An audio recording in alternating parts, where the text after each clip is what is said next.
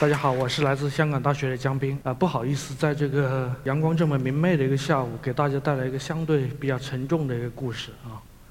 啊，大家可能也知道环境心理学这回事情。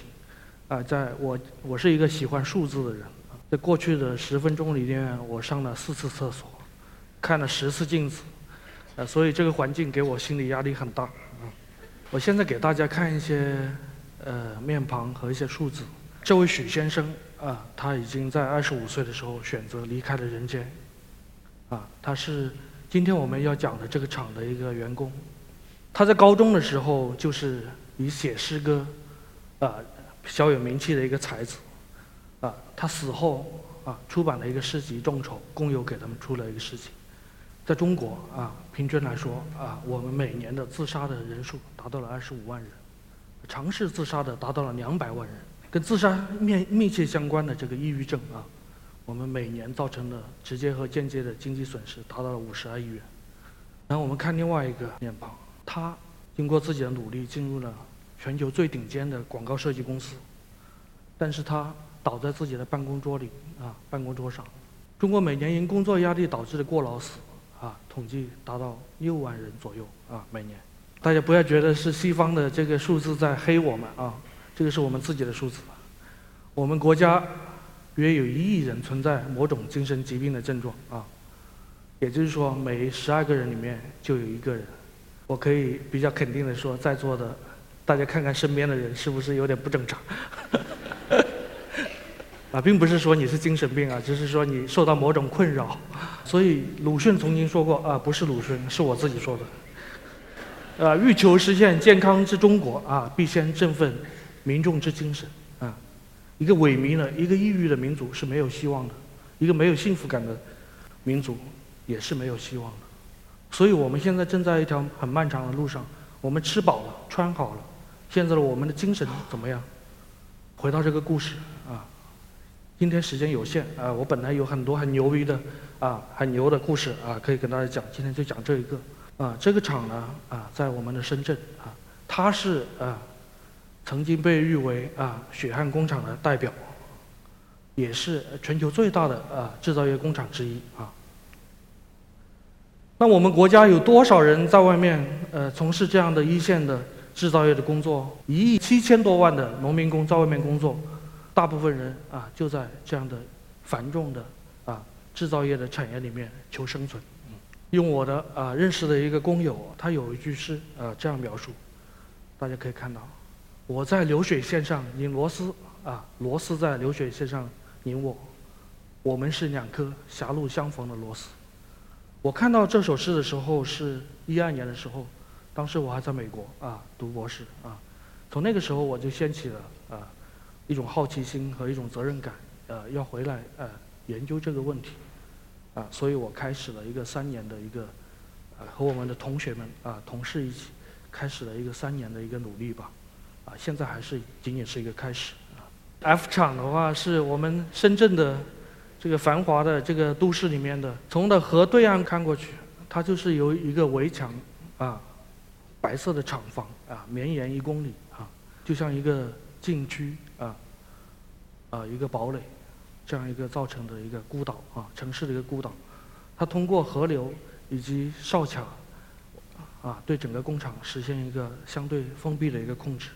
每天早晨的话，工人啊就带着他们的早餐，边吃边进入这个工厂拥挤的门口。进入工厂以后，面对的是这样的白色的、灰色的、暗色的这样的工作的环境。在流水线上重复一个简单的工作，一个小小的动作，几千次、上万次，直到十个小时、十二个小时的钟声敲响，他们下班了。换另外一批人继续。那吃饭的话是另外一场战争。每天中午的时候，有一万多人会涌入到食堂里面。那我们在啊这个工厂的外面，经常可以看到这样的场景，就是工人随便找个地方躺下来，就在那休息或者是玩手机。啊，这种简单的枯燥的工作体验或者是生活的体验，造成了很多的问题。我们来看一下这样一个名单。这些人绝大部分都是十九岁到二十五岁这个年龄，选择离开了自己的家人，离开了这个人间。啊，这只是媒体啊披露出来的一些名单。嗯，那这个工厂呢，呃，他们也不是说没有啊对这个现象采取措施，他们最引以为傲的一个工作就是，好像好像是听从了某位大咖啊建议，在这个所有的工厂和宿舍的下面，一楼的顶上围上了这样的安全网，啊，试图把所有跳下来的工人全部接住啊。这个就是他们，呃，非常引以为傲的一个，也算是为数不多的一些措施吧。那又回到我的本行啊，作为一个环境的心理学者和设计师，我们能够为工人做什么？嗯，大家知道，大量的评论、大量的意见，都是在关注工人的啊劳工待遇啊，比如说他们的薪水啊、工会的呃力量啊、法律的援助啊、收入的多少啊，这些当然很重要，但是。似乎所有的人都忽视了一个重要的一点，就是这些工人作为人，他生活的环境，啊，他生活的环境，对他有没有影响？这个影响有多大？这也是我和我的同事啊，同学们一起想去做的工作。我们包括两个工作，第一部分呢是一个工厂的环境的研究，第二部分是一个呃社区的一个设计的一个探索。啊，首先讲第一部分啊，在这里工人啊不仅仅是我们的研究对象。啊，更是呃我们的研啊研究者啊，所以啊，我们的工人拿着他们的手机，因为我们是没法进入工厂的啊，他们有自己的手机，在他们进入厂房之前，他们是可以用手机的。他们拍了，每个人拍了十张照片啊，十张照片，最后我们有一千零八十张工人的照片，嗯，然后每人啊工人跟我们见面，每个人再从十张里面选出三张最重要的啊场景啊，然后针对这三张照片，我们对他进行呃一个。调查啊和访谈，啊最后啊还是相信这个数字啊，我们做了一个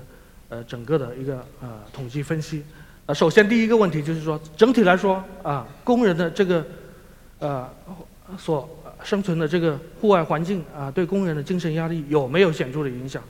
可能有一部分人在座的可能学过统计哈，也也有一些没有学过的，就大家大概讲一下这个。呃，我们用了一个回归分析的分层的啊，第一个模型的话，我们就看这个工人的个人的这个社会啊呃这个人口的这个背景因素对他的对他的压力的解释的情况啊。第二部分我们看这个工作相关的，比如说他的加班的情况啊，他的薪水啊，就他对加班的态度啊这些啊。第第三个模型就是我们把环境的因素放进来，下面给大家看结果啊，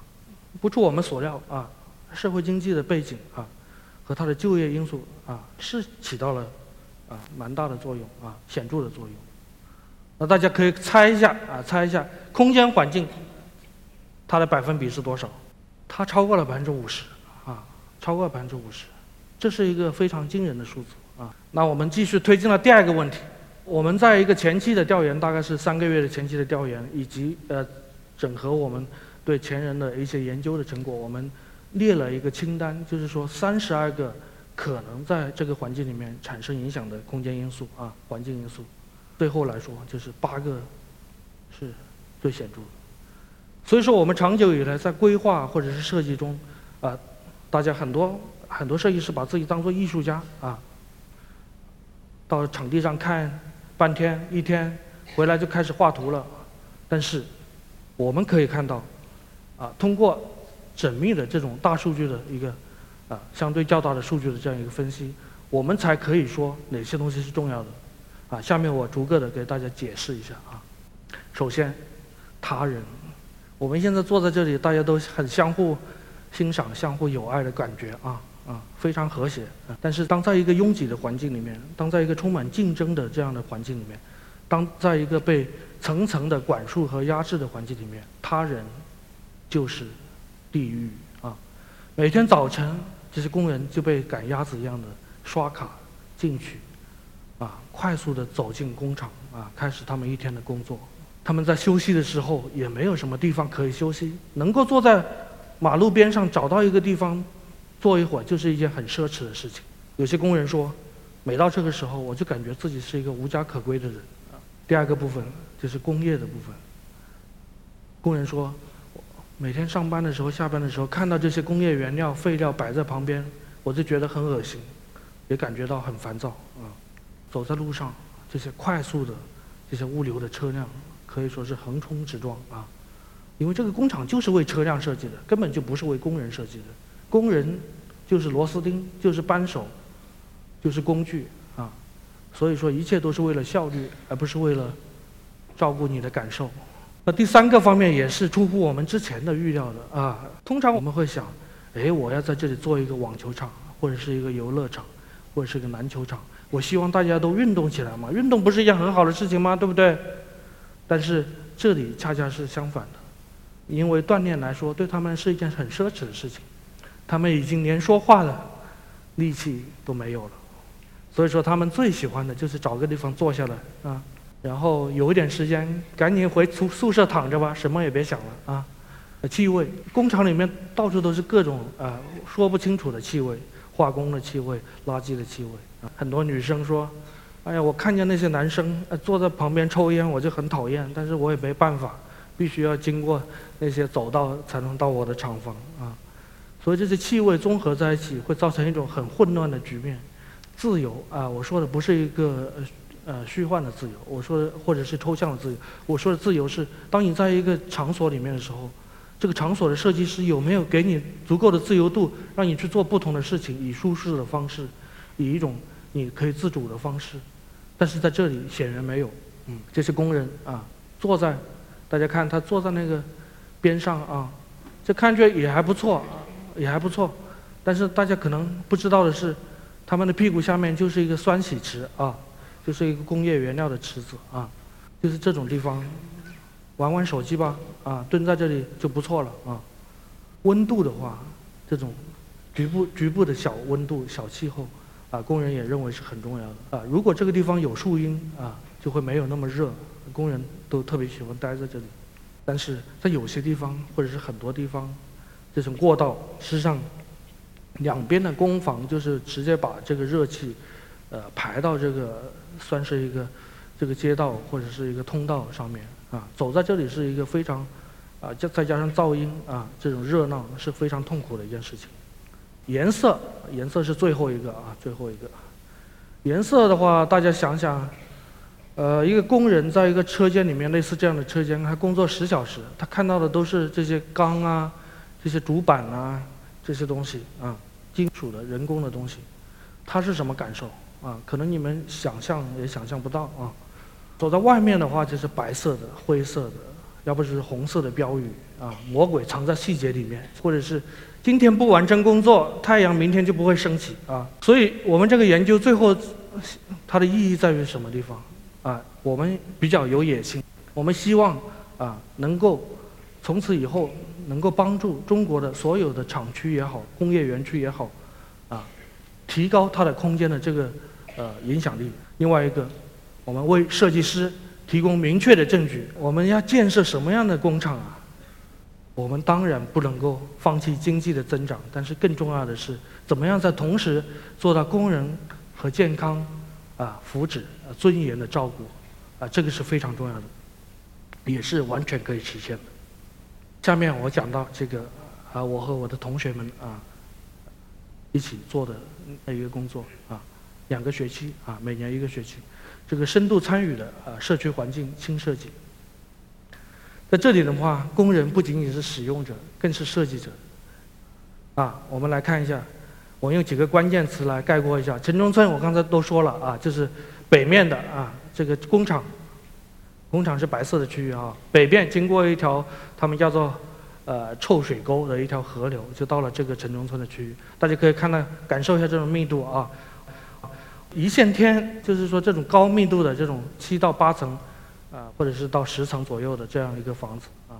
这些都是工人住的地方啊。我们当然觉得这个是不好的，拥挤、潮湿、黑暗，啊，隔音非常差啊。但是呢，但是这种东西你能说我们就赶紧把它拆了吧？每人分一套，两室一厅，这现实吗？不现实。因为在这样的城市里面，不管是深圳也好，还是别的城市也好，嗯，这种住宅的形式是工人唯一负担的、可以负担的一种形式啊。他们把大量的时间用来干嘛？用来买彩票啊，看 video 啊，看看电影啊，聊天，打游戏。为什么这样啊？我问他们，这不很简单吗？就是没钱呗。这一一天十几块钱就能消磨掉。另外一个，他他们前面也讲到，也确实是没什么精力了。这样就导致了很多人就是有一点点时间就在这里熬夜啊，最后造成了一种非常恶性的情绪上的、体力上的一种恶性循环。疏离啊，社会的疏离。我们看到工人啊，在晚上或者是如果是他们夜班的时候，他们会在白天在这些躺椅上或者是广场上面休息睡觉，但是他们几乎跟别的呃，就当地的居民呃居民没有什么互动，他们也似乎很少跟别的工友有互动。很多人就是在这里自己一个个人孤零零的在这看手机或者是睡觉，嗯，就好像是一个个孤独的星球啊。用我们同学的话说就是，所以说我对我们同学的建议就是说，在这个工作的时候一定要同行同吃啊，最好是同住啊。有些学生做到了啊，努力避免啊精英啊中产式的设计的陷阱啊。这个这个点我一定要说一下，就是现在我们很多城中村呃。邀请了一些非常有名气的设计师啊，他们进来就把，哎，我就把它弄成酒店式的公寓吧，来个咖啡室，来个图书室，来个音乐酒吧这种啊，再弄一点什么那个非常好看的东西啊，家具啊什么的，最后的结果就是，房东说对不起，涨了五百块钱一个月，请你搬走吧，所有的工人又被搬到别的城中村去了。所以说，这种所谓精英式的设计是我们在这样的呃项目类型里面是一定要避免的。所以，跟前面的研究不同的是，研究的意义在于我们的目的在于推进整个这个工业园区的这个政策或者是一个理解，呃，这样一个大的一个呃图景做一个改造或者是推进。但是在社区的改造的时候，我们必须面对现实啊，脚踏实地，从非常轻的。非常小的东西做起，这也就是我们所说的轻的设计。这个过程简单的说就是，啊，一个学生跟一个工人进行一对一的搭档啊，进行生活体验和现场调查。第二个，学生和工人都是设计师，一起来推进设计。我们看第一个设计，这个设计的名字叫做十分钟和三十五分钟。十分钟的话就是他每工作三个小时，他有十分钟的休息时间。啊三十五分钟就是，你在中午排完队吃完饭，你大约还剩下三十五分钟的休息时间，就是这样一个概念。所以我们当我们在设计一个城市公园的时候，或者是社区公园的时候，我们在假设很多人的时间都是非常自由的，有大量的时间和频率来造访这些我们提供的地方，但是工厂可能啊承受的这个时间的压力会。呃，大得多，也就是说，他们的时间窗口是非常非常小的啊。所以我们看到的工人，他们最常去的地方，在这个有限的时间窗口里面，就是宿舍、食堂和工房之间的一个小的区域。这个学生和工人发现有一个机会，也可能是唯一的一个一个场所，可以做一点设计，就是这个地方啊。这个地方就是采取了。非常传统的呃做法，我们在城市里面也司空见惯。它就是用金属的栅栏把这个绿地分开，里面有树木，啊，实际上是个绿地。但是这个地方基本上在这个厂里面是被浪费掉的啊。你看这些工人他没有地方去，你干嘛把这些地方封闭起来？可以把它打开，打开做成什么样？一个非常简单的设计。因为人太多了，所以我们要尽量的把这个空间利用起来。所以说做成了一个榻榻米的这样的形状，那工人可以在这里坐，也可以在这里躺，也可以在这里靠着聊天啊。所以很多种姿势你都是可以在这里存在的。同样的，啊，另外一个区域也是类似的，啊，设计的这种啊环环绕的，这但是条形的这种家具啊啊，这是第一个设计。第二个设计，我们来看一下树池变形记啊，大家是不是觉得这种树池是很常见的树池啊？在任何一个小广场、街道小广场都是。似乎都是这种树池吧，是吧？但有没有人，你有没有想过，为什么树池一定长成这样？我们常常在赞颂劳动人民的智慧，这当然是一个很好的体现。啊，这里就形成了一个小小的棋牌俱乐部啊。但是我们在赞扬这种民间智慧的时候，我们要意识到，啊，就是他们存在着某种辛苦和无奈。也就是说，在这一堆人里面，实际上只有两三个人，他们的姿势也好，他们的他们的这个视角也好，是比较舒服的。其他人也就是一个将就的状态。所以，我们的学生做了一个侦探的工作啊，他从早晨九点钟一直待到晚上九点啊，记录不同的人啊不同的行为，用图标的形式把它做出来啊。第二个部分啊，我们的同学们在广场和工人一起观察，看看这些树池里面有，哎，他们发现真的这些这个树池里面的这些物留下的这个些物品啊，或者是所谓的垃圾，是很不一样的啊。有些地方都是烟头啊，说明这个地方是可能是抽烟啊，或者是打牌的地方啊。另外一些地方是小朋友的冰棍呐、乐百氏的瓶子啊，然后这些东西。就说明那个地方更多的是一个母亲带着孩子，或者是奶奶带着孩子玩耍的地方。所以通过这种物证的对比啊，其实啊，你就可以分析出这些公园，它是有啊不同的定义和分工的啊。都这些都是啊使用者慢慢的形成的一套规则。嗯，所以这个圆形的啊广场啊圆形树池遍布的广场，就通过一个变形，就变成了现在这个样子。变形的话，从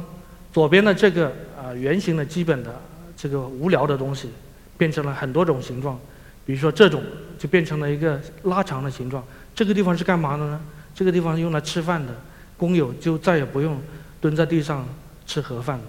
而这个地方，哎，可能小孩子可以在中间爬来爬去，两边各有一个树池，那妈妈或者是奶奶可以在这里聊天啊。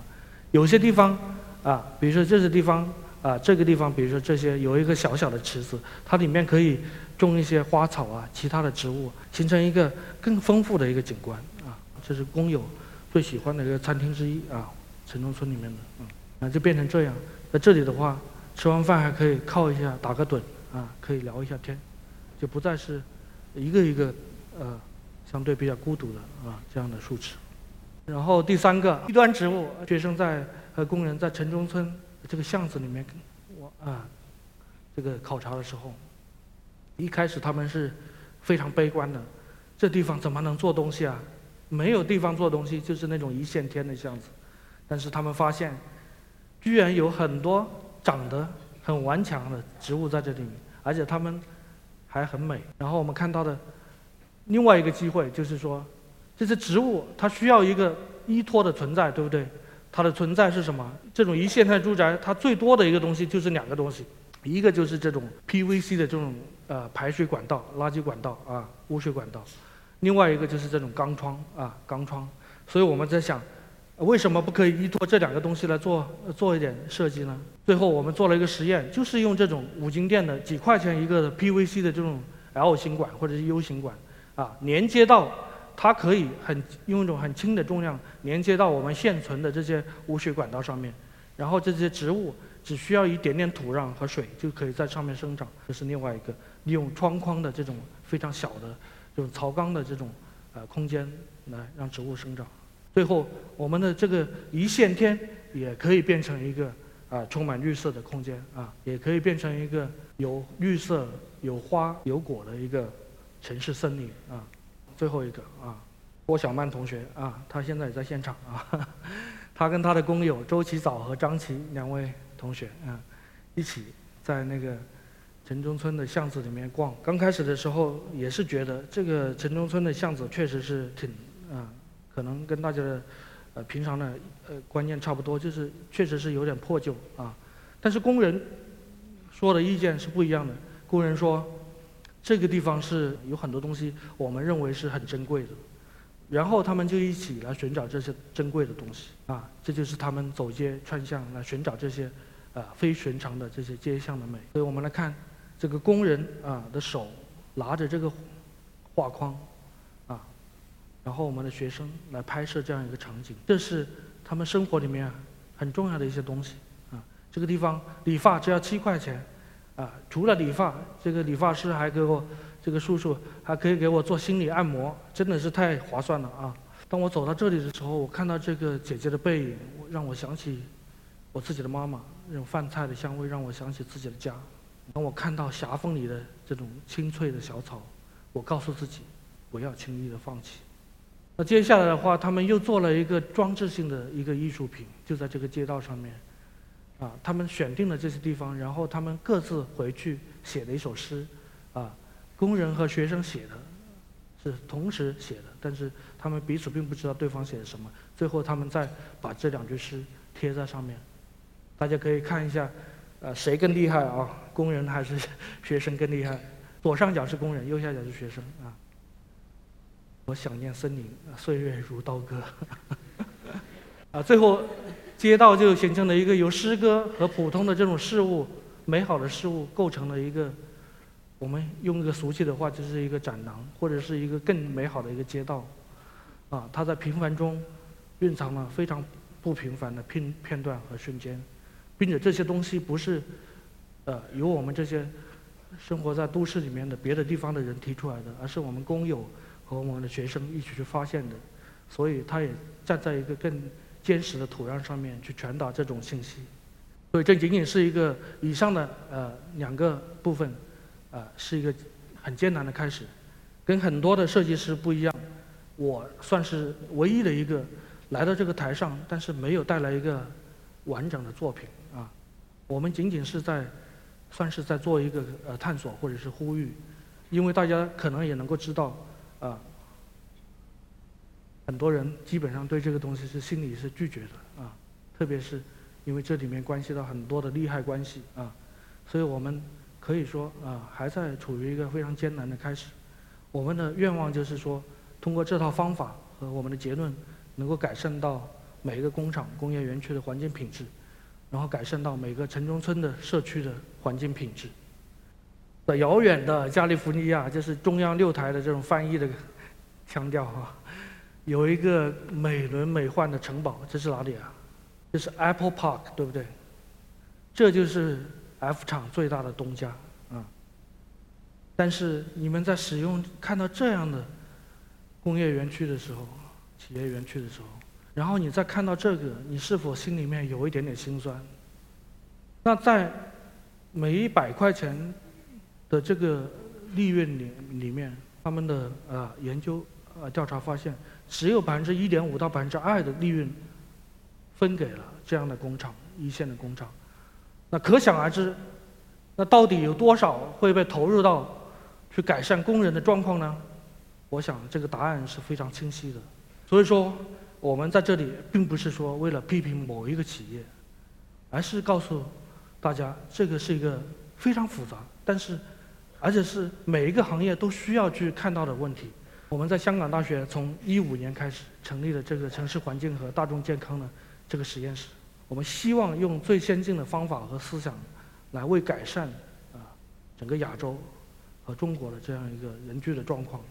以提升人民的健康，特别是精神健康。啊，这是我们最近啊几年做的一些东西啊，